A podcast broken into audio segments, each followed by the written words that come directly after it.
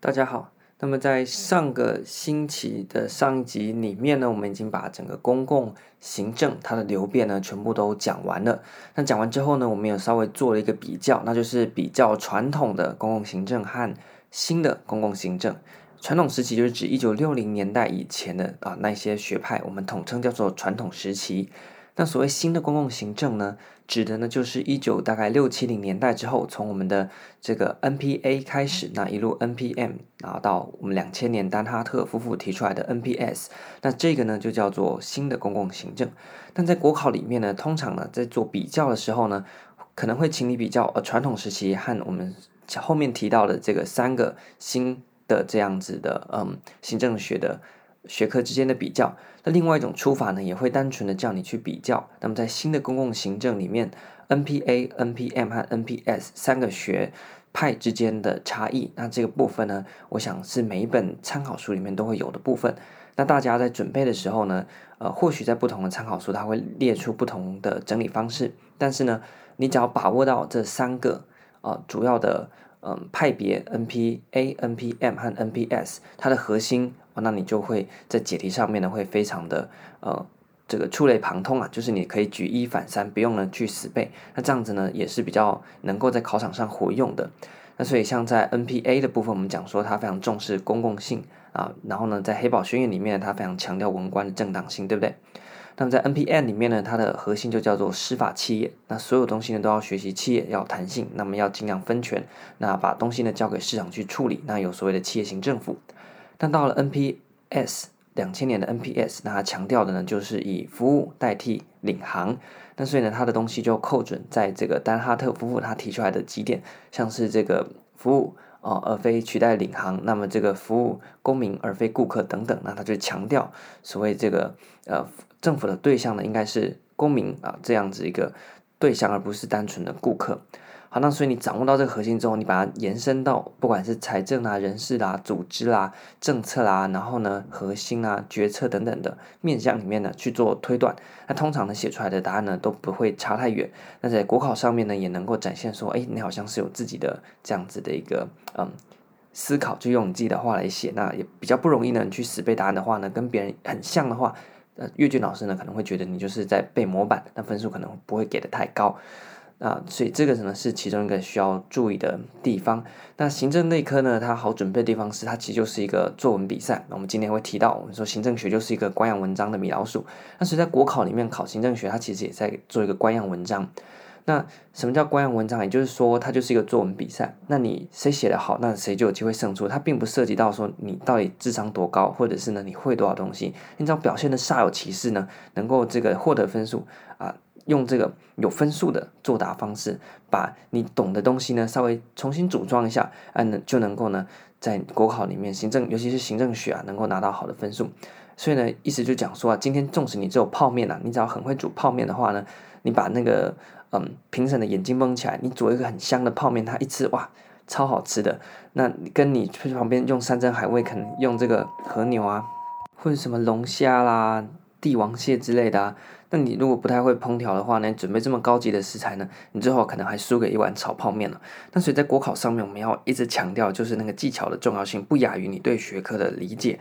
所以呢，你如果技巧好的话，那你可能准备三十分的，你可以。把它拼成一盆七十分的料理，对不对？但如果你准备了七十分的料理，结果你不太会烹煮，那你最后呢，煮出来的分数可能也只有三十分。OK，所以呢，这是其中一点。那到底具体上技巧怎么做呢？那刚刚我们就提到了一点，就是你要去善用你所知道的知识，要举一反三，用自己的话去嗯做这个国考的作答。好，那这个是总结一下上星期还有我们到目前为止所有集数里面已经交代完的行政学的流变。那在这一集和下一集当中呢，我们要进到这个行政学的专题。那行政学的专题是什么意思呢？就是呢有一些比较琐碎的东西啦，比较主题式的东西啦。那一般教科书呢会把它放在最后面的部分来统一交代。那像这些东西呢，就是我们一般行政学内容里面，像是组织管理啊、人事管理啊、财政管理啊、政治管理啊、公共管理、政公共政策这些大的类别以外啊，调出来的比较小的，像所谓的电子化啦、全球化这种比较偏议题性的或者是实事性的主题呢，就会被归类到我们所谓的行政学议题或者是行政学发展趋势诸如此类的名称的单元当中。那所以这这一集和下一集，我们就要先把这些部分给顾好。那为什么我会这样安排？不像一般的教科书会把它移到最后面呢？那理由非常简单，就是因为。其实这些东西呢，跟我们的行政学发展流变是扣合在一起的，也就是我们上次学到 NPS，以及当前我们所谓在行政的实务里面遇到非常多的棘手问题，对不对？如果你有考公共政策，你应该知道棘手问题这个字。那所以呢，嗯，现在很多我们刚才讲到的行政学议题，它其实是一个行政学趋势，包括电子化啦、全球化啦，啊，或者是这个组织改革等等的东西。那所以这些东西都是配合着我们当前的，或者是近十年、二十年、三十年的这个行世界行政学的发展趋势啊所出现的主题。那所以呢，我们已经交代完了行政学流变，但是我们这时候呢，就顺着这个行政学的流变呢，来继续把这个主题给兼顾起来。那很多东西呢，其实都不是断开的。很多东西都是跟我们前面这几周花那么多时间讲这些行政学不同时期、不同学者提出来的理论是扣合在一起的，所以你在学的时候不能把它断开，你一定要去回归，说哦，那我现在知道这个议题它可以对应到什么样子的呃主题，那像是我们下星期会讲的电子化啦，那是不是就可以应用到 NPS 服务民众的部分？我们就可以所谓叫电子服务，对不对？那或者是在这个全球治理里面，我们就跟我们上星期啊在 NPS 讲完之后稍微提到的治理这个概念呢相互结合。所以在这个行政学一体学习的过程当中，很多人觉得它很杂很乱，但是它的小撇步，它的撇步呢，就是你要去。跟你所学过的这些行政学流变不同的学派去做结合，它并不一定是课本或者是参考书写到的东西你才去读，你自己也可以去做一个联想，像是你想想看，哎，电子化治理跟这个 NPS 企业管理可以做怎么样的结合哦，或者是跟我们的这个 NPA 可以做怎么样结合？那答案都是开放的，所以呢，啊，如果你不确定的话，那你可以找你的你已经考上的同学，或者是有这个背景的。呃，同学，或是如果你在补习的话呢，可以去找补习班那边的资源去做讨论，或者是呢私讯这边呢，我们有看到的话，也可以稍微帮你解答。那总之呢，就是你要自己做这个触类旁通的训练。那进考场的时候呢，你就可以很顺手的把你所知道的东西呢，去组织成一个非常有架构性，而且非常有独独到性的，然后又不失有分数的这样子一个比较好的作答。好，那所以这个是这一集的，和下一集的这个。呃，内容的规划。那在这一集呢，我们还没有谈到那么多细节。我们这集要回归到退退退退到我们这个学科叫做行政学。那我们从一开始呢，就直接从我们一八八七年 Woodrow Wilson 这个行政学呃的开头开始，就进到了我们这个行政学的发展脉络。但是回到最根本，行政学到底是什么？那行政学到底关注的是什么东西？那以及要怎么样去？实现我们所谓行政学所追求的这些东西，那这些东呃这些东西呢，其实都隐藏在我们前面讲到的这个行政学发展脉络里面。只是呢，在这一集当中呢，我们要把它抽离出来，就是专门的去回应。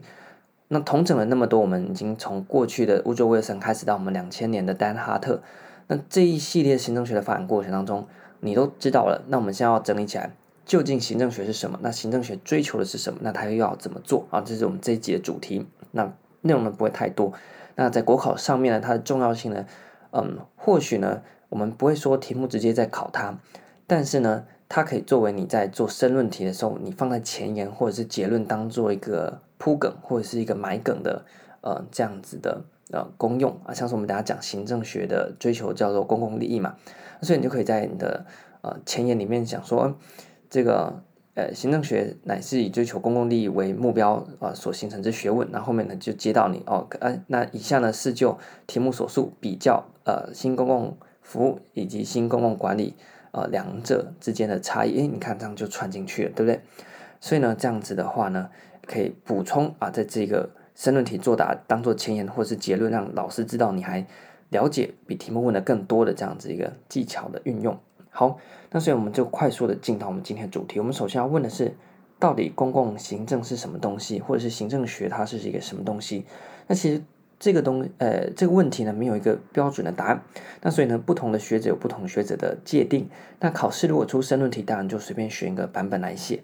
但是呢，最麻烦就是如果他出了呃选择题的话，他可能会直接指定啊、像我们大家讲的 Rosenblum 或者是这个 Russell。他可能呢就直接说，哎，那请问 Rosenblum 他对政治，哎，对行政学的界定，那是没有以下哪一点？OK，那这样子的话呢，你就必须要非常清楚的知道他的呃不同学者的界定，那你才有办法作答。好，所以呢，你要先有这个概念。那出在申论题、出在选择题的状况是什么？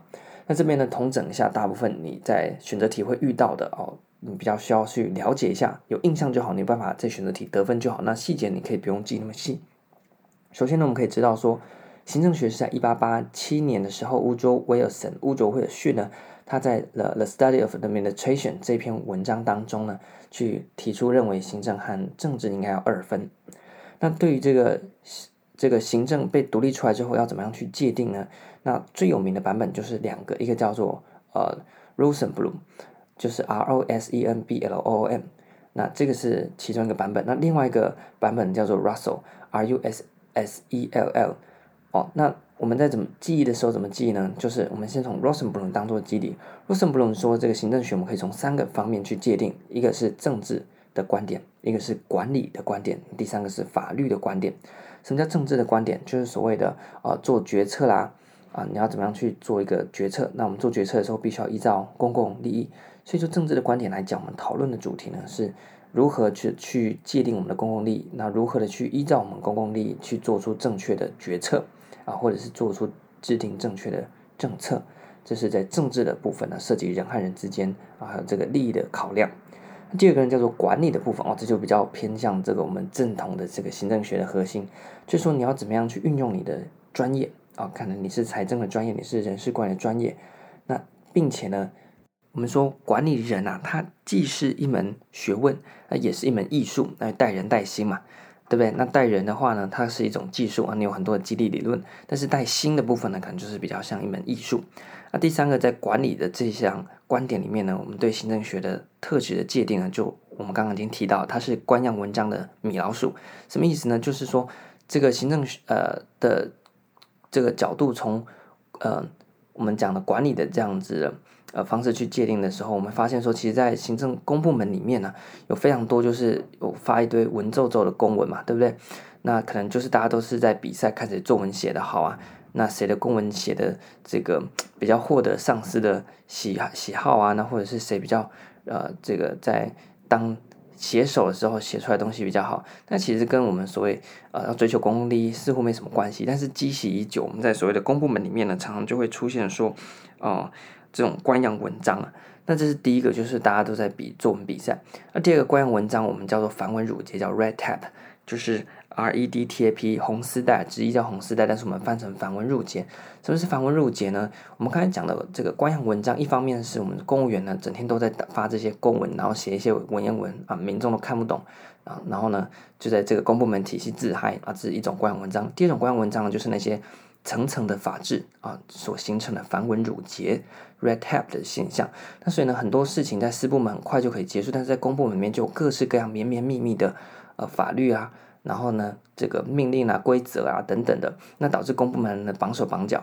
那可能一个文件呢，像是你可能要申请啊，要去哦盖个房子，那可能要盖个好几个章啊，才有办法通过。那层层的上报，然后要盖十几、二十个章。啊，甚至呢，你可能要盖一个游乐园案，要盖有几百个章啊，不同的部会呢，不同的规则，绵绵密密的构成很复杂的啊，这个公部门的系统，叫做繁文缛节。那所以这也是公部门在管理上面的一个特质，因为我们要防弊嘛，那就要用各式各样的规定，繁文缛节来约束我们公部门，但。好处是可以防弊，坏处呢就是让整个公部门呢被这些法规啊绵绵密密的法条给绑死了。那所以这是在管理上面，我们可以看到，一方面它可以管人，一方面它也把自己给绑死。那这个呢就是所谓官样文章的米老鼠。那米老鼠是这个学者提出来，那他的意思讲说啊，你看这个，如果你看过米老鼠的动画。它是很可爱的一只老鼠，那整天呢就在那边搞东搞西，弄得好像很忙，但是一事无成啊。所以他是半开玩笑在讲我们的这个行政在管理上面呢，就好像每个你看每个公务员好像都做的要死要活，但其实呢，到底有什么产出呢？啊，好像也没有。OK，就很像一只瞎忙的米老鼠一样了。那当然是这个比较批判性的观点呢，在这个这个管理的观点里面，那刚才讲说政呃，Rosenblum 提出了三个观察行政学的观点，分别是政治。管理以及法律，那所以接下来我们讲一下，在法律的观点里面，它是怎么样去界定的。那么如果一讲到法律，你应该就会想到，在传统时期，韦伯早就提出来，公部门最大特色就是要依法行政。然后依法行政的英文是什么呢？叫 rule of law。依法行政跟这个 rule by law 最大差异就是，如果你是 rule by law 的话呢，是人民要遵守法律，那政府呢是负责制定法律给人民遵守，他自己呢并不一定要遵守。但是在依法行政 rule of law 的核心就是政府要被法律所约束，所以这是在法律的观点来讲，政府体制本身就是一个被法律约束底下啊进行运作的一个组织。那另外一种呢的观点就是所谓的啊公共行政呢本身就是一种管制。因为政府呢，又提出非常多的这个规则啊，负责来这个管理社会秩序也好，或者是管理整个经济市场等等的方面都好。那所以，如果你在学这个政策的话，就所谓的管制型政策啊，就是在讲的。那管制型政策又是政府运用最多的。那用什么当做工具呢？用法律嘛，因为我们是法治国家嘛。所以，就法律观点来讲，一方面我们讲说国家必须依法行政；第二个，我们可以说。行政学呢，你要去推动行政的时候，本身呢就是一种管制啊，必须要透过法律来进行管制。那另外一个比较批判的行为呢，呃，批判的这个角度呢，就是讲说公共行政它就是一个窃盗的行为。那这涉及到，如果你有学公共政策的话，里面是不是有一个叫做重分配新的政策？所以呢，我们的公部门可以直接把有钱人的钱拿过来，然后呢拿去分配给穷人，也可以呢从这个穷人手上再剥夺一些，呃，剥削一些人拿去有利于这个大财团。那所以呢，它其实政府呢就像是一个窃盗集团一样啊，透过法律的方式呢来进行这个资源的重新分配。那不管是从有钱人分配到穷人，或者从穷人剥削到给有钱人呢，这都是一种窃盗行为。你国家何德何能能够干这种事情呢？对不对？好，所以呢，总之呢，我你只要记得大方向就是政治观点、管理观点和法律观点，那这三点呢是 Rosenblum 所提出来对于行政学的界定呢就可以了。那接下来我们还有提到另外一个学者叫做 Russell，那 R U S S E L L，他就在这政管法、政治管理和法律三个观点之外呢，又提出来了第四个观点了。那第四个观点呢，就是所谓的它是行政学呢本身也是一个职业的类别。那所以什么意思呢？就是呢。呃，我们的公共行政呢本身就是一种职业嘛，对不对？所以有所谓的公务员。那所以在这边呢，就有点类似，在符合我们刚刚 Rosenblum 提到的几个观点。那首先，他第一个认为说，这公共行政呢是行动中的理想主义。那理想主义的背景呢，就是因为公共行政本身是一门专业，那这个专业本身也是一种职业。所以根据你的专业，你就会有一个理想主义，认为说你应该要怎么样对公共的利益去进行增进，那有效去分配或是应用社会的资源嘛。那另外一个呢，就是认为说公共行政是一个文稿竞赛，也就也就是说呢，在这个你的公务员生涯里面呢，你越会刚刚已经提到，你越会写文章，越会搞这些呃文字上的游戏呢，你就越有机会去做升迁，那就是涉及到公务员的的这个生涯里面呢的这个呃有没有办法胜出的一个部分呢？但是一方面它既是专业又是理想，那同时呢，因为现实的这个状况啊，让这个行政学呢变成一种。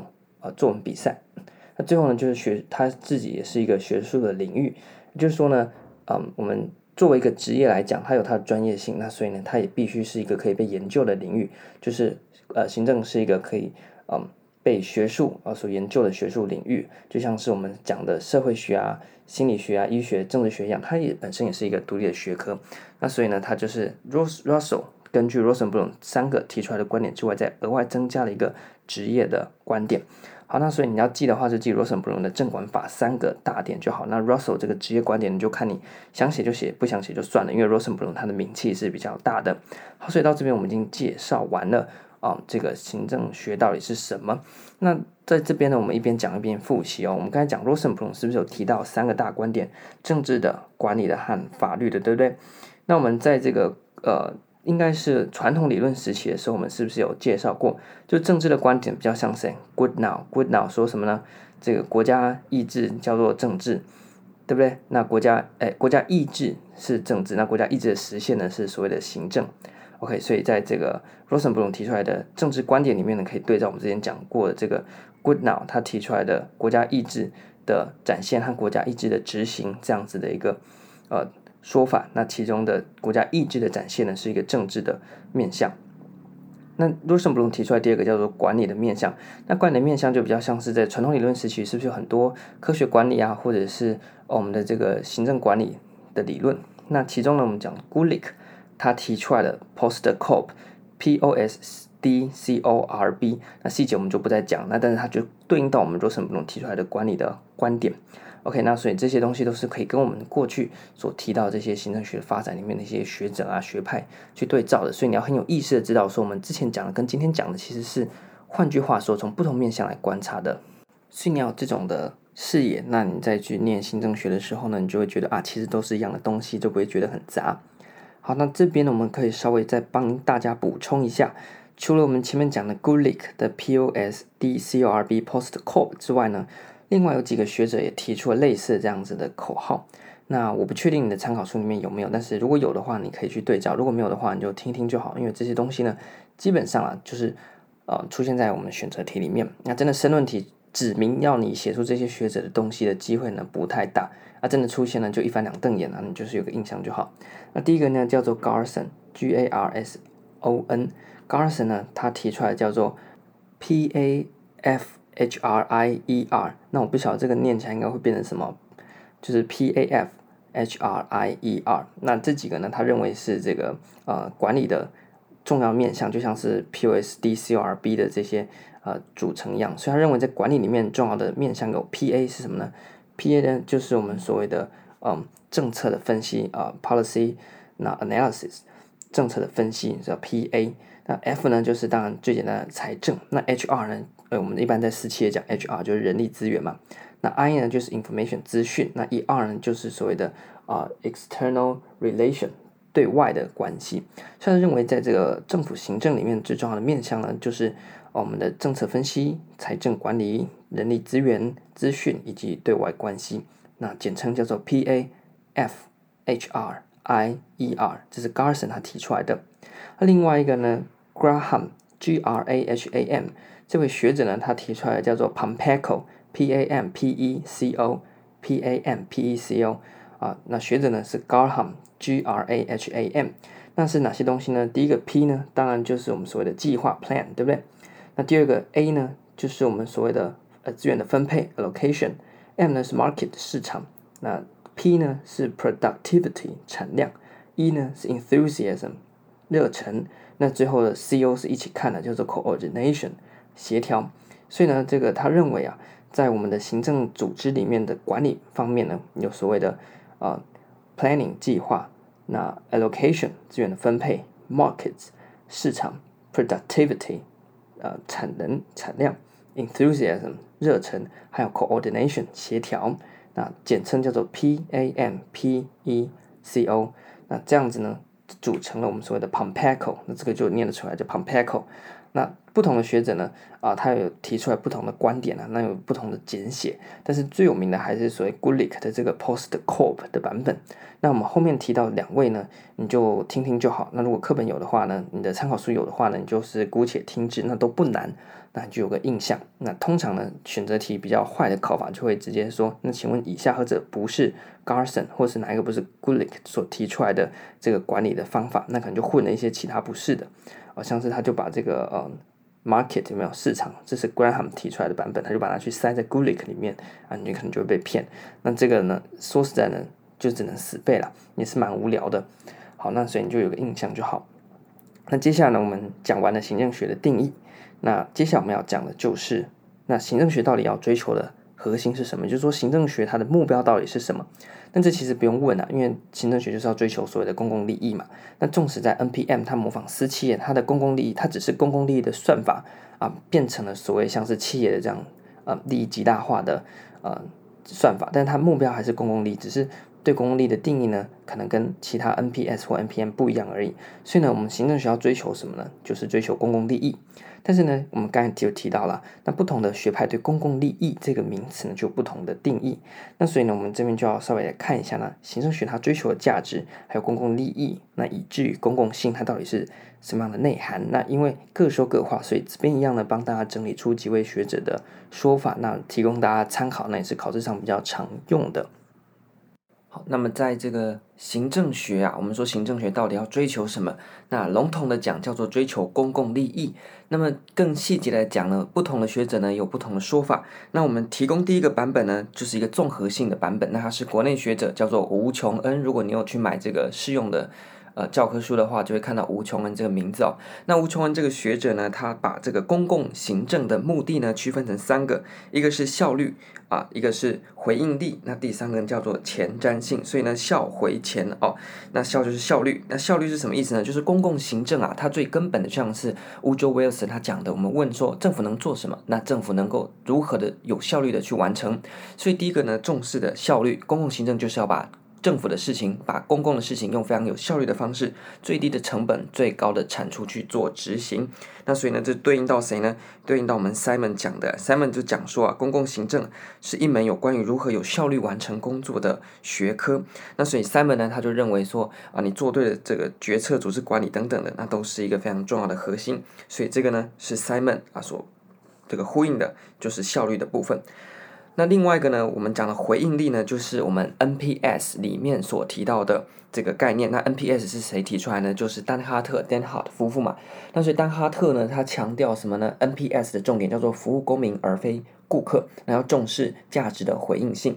那回应性也就是说呢，今天公民有什么样的呃需求呢？你必须要透过沟通，那透过民主的方式呢，来去啊、呃、展现民意，来去吸收民意，那把你的社会价值呢纳入到你的这个。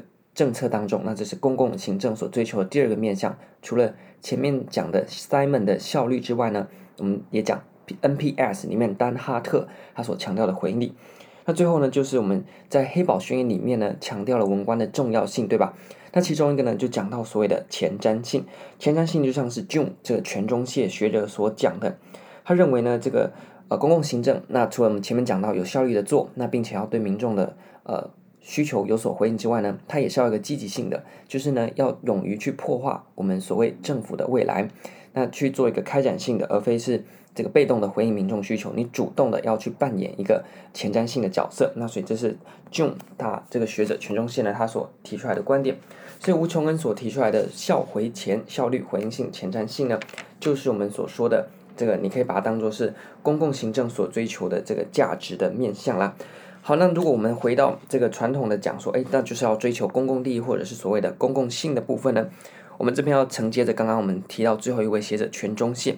那全中线呢，他讲到了这个公共性，或者是你把当做是公共利益，那这是同样的东西。我记得我们在讲这个黑宝宣言的部分呢、已经有稍微提到所谓的民主行政，那当中呢也有讲到所谓的公共性，所以呢这边呢简单的再帮大家呢汇整一次。June 的版本，那他如果问到说什么叫公共性或什么叫公共利益的话呢，你就可以把它拿拿来用啊。那 June 呢有 June 八点，OK，J U N 啊，中全中线啊，J U N。这个 June 八点呢是哪八点呢？我们前面已经讲过喽，再帮大家快速的讲过，就是公民与非共专开轮。第一个公呢叫做公民权利，对吧？就是我们公共性就是公民权利。那第二个民呢，就是我们所谓的民主程序或者是民主原则。那第三个与就是舆论的这个重视，舆论民意的重视。那接下来，公民与非非非是哪个非呢？就是非预期结果，就是说你在做这个公共行政的时候呢，非预期结果就是你要去考虑到那些啊、你所预料之外的。那怎么考虑呢？就透过专家的意见啊，透过我们所谓民众的意见等等的方式。好，我们讲到公民与非共，那这个共呢叫做、呃、我们的共同利益 （common interest）。OK，公民与非共，那要关注我们的共同利益，而不是特定团体或特定个人的利益。公民与非共。专专专专专专，听到专一定都是什么呢？专业知识。那这也是在我们黑宝学院里面文官正当性的来源之一，叫做专业嘛。所以呢，专业知识呢也是公共性啊其中一个。提出来的这个判准，OK，公民与非共专开开开，那这个开呢叫做开放原则，openness 就是透明开放啊。那透明开放就是资料的开放，那或者是呢程序的开放，让民众能够参与。最后一个伦，那这个伦呢就是伦理与道德标准。那所以呢也是呼应我们 NPS 或者是 NPA 里面讲到的要重视价值层面。所以合起来的呃缩写呢叫做公民与非共专开伦。那这个细节呢我们就不要再重复讲，前面已经讲太多了。这第一个版本，那如果你想看一下第二个版本呢，你也可以这个参考参考谁呢？参考我们的这个 Rosenblum。Rosenblum 呢，他也提出了四点，OK，叫做罗斯点，OK，罗斯点。那他提出来的公共性呢，这四点呢叫做公主视线。那什么叫公主视线呢？公呢就叫做公共利益，所以呢，Rosenblum 他提出来的公共性啊，首先呢就是要以公共利益呢为这个核心。那万事的这个凡事呢，这个公共行政呢，都必须重视我们所谓的公共利益，围绕着公共利益的增进来去做规划。那第二个呢，主叫做主权。那我们说政府呢，呃，这个。民人民主权的这个概念啊，所以政府的正当性也是来自于人民授权，所以人民是主权的拥有者，而政府是主权的行使者。所以呢，在体现公共性的时候呢，它也必须要这个屈从于这个政治的主权，也就是呢，这个政府呢必须屈服于主权，那主权最高的，那人民把这个主权呢托付给政府，那去行使这个统治权嘛。所以在公共性的上面，它也是展现在我们主权上面。市叫做市场的这个制约，或是部分的市场的控制。那我们可以讲到说，在 NPM 里面呢，他就讲说要呃呃市场导向嘛。那在这个政府里面呢，的确有部分程度呢是有这个市场的机制在运作，但是它并不是全部的。OK，所以我们公共性呢，部分程度上面呢是呈现在所谓的市场性的这个机制的这个制约底下，但是呢并不是完全的。那但是那个 Rosenblum 还是提到了这一点。那最后一个呢，宪就是所谓宪法的规范，因为宪法是国家的根本大法，它一方面限制政府的权力 power，那同时呢也在保障人民的权利 right。OK，所以呢在保限制政府权力、保障人民权利的这样的情况之下，那我们的公共性呢也体现在所谓的客哎这个客尊啊这个宪法的这个约束之下。那所以呢公主视线就是 Rosenblum 他所提出来的这个版本，那你也可以呢在作答的时候进行使用。好，接下来呢，我们要提供第啊，这是第几个版本呢？第二个版本就是呢，我们刚刚前面先讲到了公共行政追求的这个目标。吴琼恩他说效回前效率、回应性、前瞻性。那接下来我们讲到公共利益，那分别具有两个版本，一个是 June 全中谢的版本，一个是 Rosenblum 的版本。那接下来呢，我们要提到第三个，就是数字系列的，就是呢，什么叫做呃公共行政呢？或者是所谓公共行政要追求的东西呢？Goodsell 呢，他就是 Goodsell 这位学者呢，他提出来的叫做五 M。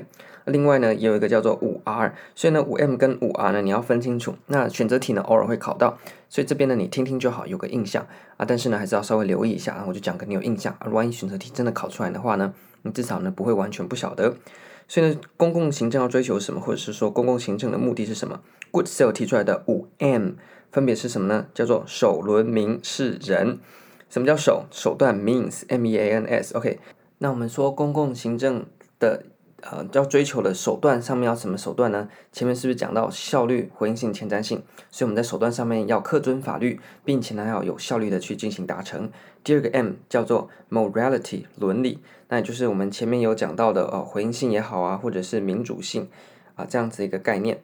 那第三个 M 呢，叫做 multitude，所谓的民众啊，或者是多数民众，那就是我们所谓啊、呃，在吴琼恩版本里面的回应性啊这部分，那回应民众的需求 multitude。第四个 M 叫做 market，我们刚才是罗森布鲁姆讲到一个市场，所以呢，这个公共行政也要用这个市场的概念呢来主导所谓的啊、呃、公共行政相关政策的一些规划。那你不可以完全跟市场割裂，但是你不能完全屈服于市场。最后一个 M 叫做 mission，任务，就是政府呢要随时应变的这个不同的环境。那进行了任务的这个调整，那能够最终达成我们的啊公共行政的目的，也就是增进公共利益。所以 Goodsell 的这个五 M 叫做首轮民是任，手手段 means 伦伦理 morality 民民众回应性 multitude 市市场 markets 任任务 mission。好，那另外一个呢五哎这个五 M 之外呢啊这个是五 M 哦，那刚之外呢有个叫做五 R，那五 R 呢是哪五 R 呢？第一个叫做务实性啊，叫 realism，它是一个务实的，所以公共行政是一个追求务实、以务实为目的的。那第二个叫做 reliability，可靠性的，那我们公共行政呢要是要呃以这个可靠性为目的。那第三个叫 responsibility，责任性。那第四个呢叫做 representation，代表性。那最后一个呢就是 responsiveness，回应性。OK，这就是五 R，再讲一次哦，五 R 是哪五 R？第一个 realism，务实性；第二个 reliability，可靠性；第三个 responsibility。呃，责任性，接下来第四个是 representation 啊，代表性，最后一个呢是 responsiveness 回应性。OK，所以务靠则代回应就是五 R，那听听就好。如果考出来的话呢，记得啊，你都有听过喽。好，那接下来呢，我们已经讲完了所谓的啊公共行政是什么，那它要追求的东西是什么啊？提出来非常非常多的版本。那通常呢，在这个申论题啊。通常不会直接问到啦，或者是就说，哎，请你以这个公共性的呃视野来分析某个议案，OK，可能会这样出。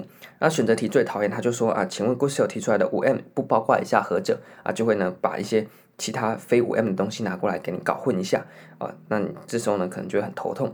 所以如果真的选择题这样考，那当然就看你有没有背。不过呢，我觉得这个机会是不太大，但是还是有可能哈，不敢说得很死。万一今年就考出来打脸的话呢，我们就频道就准备关了。那但是呢，它既然会被我列在我的笔记上面呢，表示呢还是有它的这个参考性在。那如果它不是出现在选择题，那你想应用在申论题的话呢，那更好，你就背一组五 M 或五 R。那只要考到公共性呢，你就把它用上去，或者是呢就记一个 June 的那 June 八点，或者是你喜欢 Rosenblum 就记得 Rosenblum 就好。好，那所以呢，这个是呃公共行政它所追求的目的，或是它追求的价值的部分。那延伸之下呢，会进到另外一个主题啊，也就是说，那我们的公司部门啊，我们前面讲到，Wilson 是把行政和政治做一个区分。那但是呢，另外一个区分的是，那这个行政跟私部门的管理到底是一不一样的？那这也是行政学里面的一个辩证。那这个时候呢，其实各有说法。你也可以认为说，行政学啊，我们的公部门的管理啊，就完全等于私部门。这样在 NPN 就比较采取这种立场。但是呢，像在 NPA 或者是 NPS 里面呢，他就认为公司部门呢还是有根本的差异。差在哪边呢？因为私部门是为了私部门的盈利，那公部门呢是为了这个公共性的提升。那某种程度上面，他他并不那么 care 说到底政府赚了多少钱，而是应该是说，那我们为了这个公共利益，那集体利益。那到底增进了多少？所以说呢，如果让私部门呢、来去经营公车路线的话，偏乡路线就不会有人开，因为那个肯定赔钱。但是如果是公部门的话呢，纵使赔钱，他还是要开，而且呢，他开才是正确的，因为呢，他照顾到偏乡人民的福祉。那即便呢，他公车是赔钱的，但是整体上呢，你把那些隐藏的利益呢算进来的话呢，我们整体社会的福祉还是增加的。所以呢，在这个角度来看，公私部门就会有彻底的差异。那所以呢，这个是一个核心概念。那如果现场作答的话呢，有非常多的项目，那你自己去做延伸。那不过公司部门核心的可能就是差在所谓的公共性啊这一点上面。那这点你要记得。那像我们回到我们前面最原始原始讲的，就是政治和行政到底差在哪边？那过去呢像威尔森他就认为说，政治和行政呢应该是分开的，那两者是啊互不相关的。那行政呢就负责执行，政治呢就负责做决策。那所以呢，呃，这个另外一个呃兄仁兄啊，他也讲到说，这个政治呢是国家意志的展现，那行政呢是国家意志的执行。但是到后来，大家发现说，其实行政和政治呢，没办法完全切得那么开啊。所以很多时候呢，行政当中还是有政治的成成分啊。那政治当中呢，也是有行政的成分啊。那所以另外一派学者就认为，它并不能完全的分开。那什么意思呢？像在行政里面，我们要进行回应性，诶，是不是就是一个比较偏向政治层面的？因为回应性就是在讲政治里面场域要去理解你的利害关系人，然后去或者是对你这个标的族群进行回应嘛。那或者是我们讲说民主原则，它本身也是一个政治性的，所以你知道我们的行政要民主原则，要回应性，要正当性，那些东西呢都是比较偏向所谓政治的这个方面的，所以说政治能够完全跟行政完全分开吗？似乎也不见得哦。那所以呢，政治和行政的关系呢是另外一个呃行政学里面的一个专题，一个小主题。那总结来讲呢，支持要二分的就是 Wilson、Good 然后和 Gulick 这三个呢是支持要二分呃的。那反对二分的呢，就是黑宝学者。那么我们前面黑宝那边都已经讲过了，所以这边呢都讲的非常简单。黑宝的学者就会包括哪些呢？包括 NPA 的学者，所以像是 Waddle 啊，他就认为说我们要去。做的呢，并不是要把它两者截然的区分，而是要选择行政和政治里面最好的组合，就是呃最佳的组合这样子一个状况，而不是呢单纯二分。那在讲到这个政治和行政的区分，我们就一定要讲到一个学者，那中文名字呢叫做史巴拉，OK，Svara，S-V-A-R-A 啊，中文叫做史巴勒啊，但是呢 Svara 那就很麻烦翻成史拔勒，OK，史巴拉，OK。阿斯巴拉不是阿斯巴拉，是 Svara，S-V-A-R-A 哈。那这个 Svara 先生呢，他就提出来了四个，那分别是任务、政治，呃，不是任务、政策、行政和管理。你可以想象，你去翻你的课本，他都会画一个图。那所以在它是一个呃四个呃怎么讲呢？因为没有图可以给各位看了，你自己想看，它是一个呃四个方向啊。那它是有任务的、政策的、行政的和管理的。他的意思是说呢，在任务上面呢，比较重视决策，所以任务的这个层次呢，我们的政治成分会占最多，那行政呢占最少，因为这是涉及到所谓的决策层面。到了政策的时候呢，呃，我们的政策的这个 policy 的部分，政治呢的确是占主要的因素，因为是这个一样是跟决策有关嘛。只是呢，我们在政策的制定上面，某部分还需要一点行政的参与，所以政策的这个阶层呢，开始啊有这个行政的介入。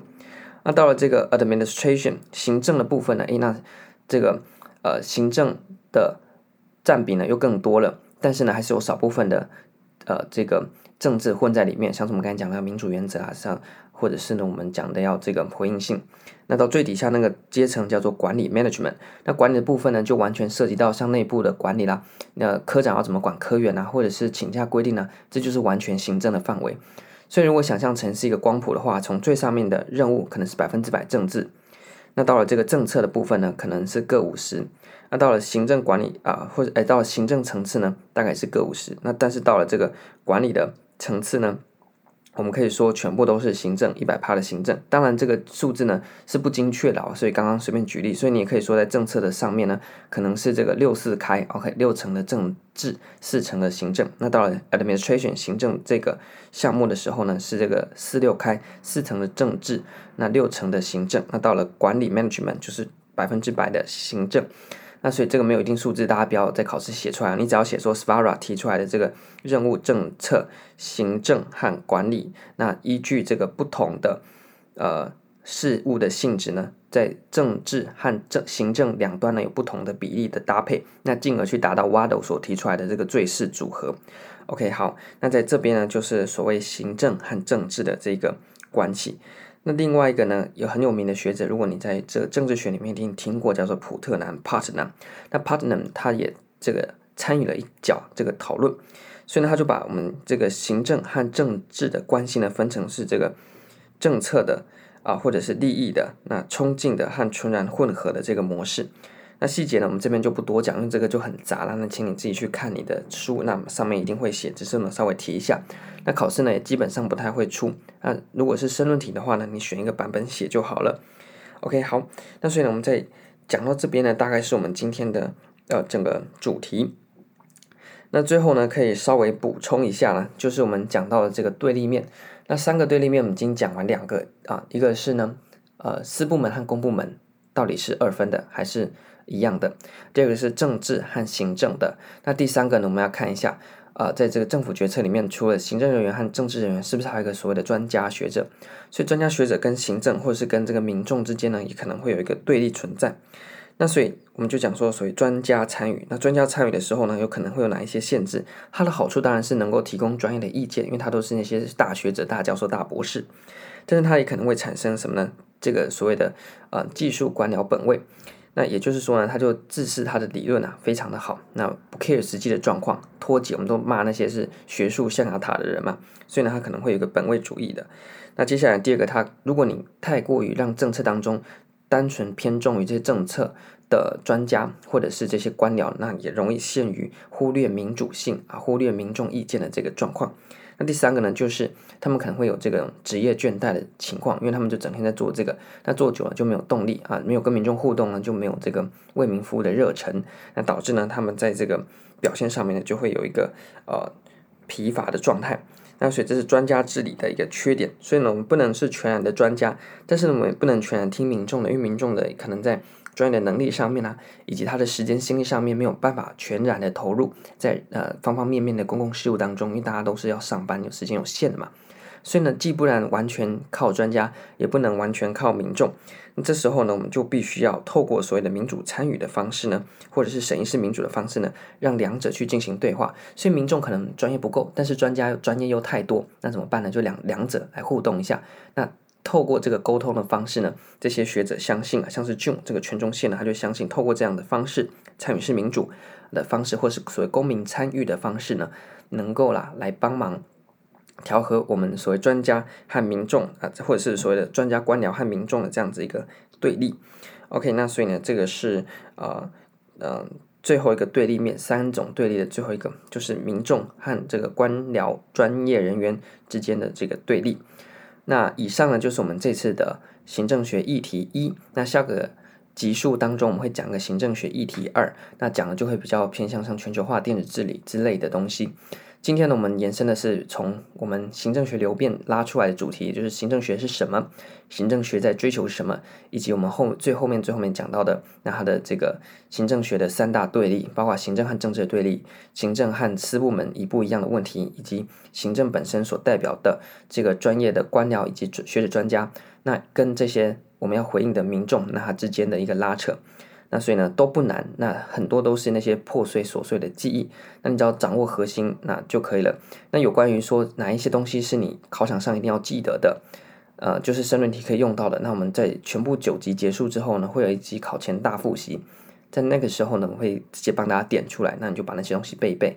那其他的呢，你就是当做这个选择题，有个印象选得出答案或删去法，或是这个凭感觉，随便你，反正你有办法做对就好了。OK，那所以呢，这一集呢。大概就讲到这边。那其实呢，这个集数原本是应该在啊四五天前就应该要上的啦。那如果你有仔细听的话，可以发现说，呃前后面好像中间有个小断点。那通常呢，如果在其他集数当中有那个断点，就是我自己剪接没有剪接好，用这个录音设备呢。蛮蛮蛮阳春的，OK，所以可能没剪接好，或是有时候有杂音出现，那我可能中间中断重录，所以你可能会听到很明显的这种不同的音讯之间的连接哦。那但是呢，这一集呢是确实是，那但是之前的集数我说那个连接是我在同一个时间点啊，一次一口气把它全部讲完，那只是中间呃衔接没有做好。不过呢，这一次呢，确实是前半段、后半段是隔了好几天录，因为呃，你知道最近这个大学开学的这个第一周，那虽然研究生没什么事情了，不过呢，还是找了很多事情给自己做，所以包括自己在工作上面啊，或者在写论文上面，那导致呢，原本应该要在四天前啊，非常早就上的这个集数呢，居然录了一半之后呢，临时喊卡。那后半段呢，又隔了好几天才补起来，那所以呢，可能这个空窗期让大家等的比较久，这边呃跟大家抱歉一下。不过呢，还是会尽量的赶啊，就是希望可以在这个呃三月底，那我们就把我们九个集数我们快讲完了嘛，下一季讲完之后，我们就进到呃几大主要的，包括人事行政、财务行政、组织管理等等的这个科目。那很快的，我们就把行政学讲完。那九集结束之后，会做一个总复习，那大概总长大约是呃两个小时左右，把行政学全部绕过一次。那接下来呢，我们规划的是能够，呃，希望能够来进行解题啊，就是带着你去看一些历届的考古题，那告诉你说，实际上，那因为那时候大概已经考前了，那带你做个考题，分析一下说，哎，那你看到考题的时候，你要怎么样去呃运用你所知，那在有限的知识证明给你看，说你并不一定要知道全部，你只要有技巧的话，你知道百分之三十，你也可以弄得好像你百知道百分之八十一样。那是最后面的部分。那不过我们还是慢慢来哦，一集一集的去做。那希望呢，这些内容能够帮助大家。那这是一个辅助性的效果，因为我们既没有这个板书，也没有画面，就是单纯靠这个声音的传递啊。那所以呢，如果有表达不清楚的地方，那也欢迎大家来指正啊，或者是呢。呃，来这个 IG 上面回应，因为在这个 Podcast 上面麻烦，就是没办法像 YouTube 底下可以留言了，所以呢就必须要透过其他的平台来做一个联系。所以看你要寄信，我们在 Podcast 的频道上面有信箱，或者是你要到 IG 上面去，嗯，留言都可以随便你。那那传达给我们，那哪边没讲清楚的，或者是你觉得有疑问的，那我们就可以来做一个对话回应，也说不定我讲错了，说不定，因为其实我这边的呃在讲的时候，大部分都是凭我的记，因为那时候已经。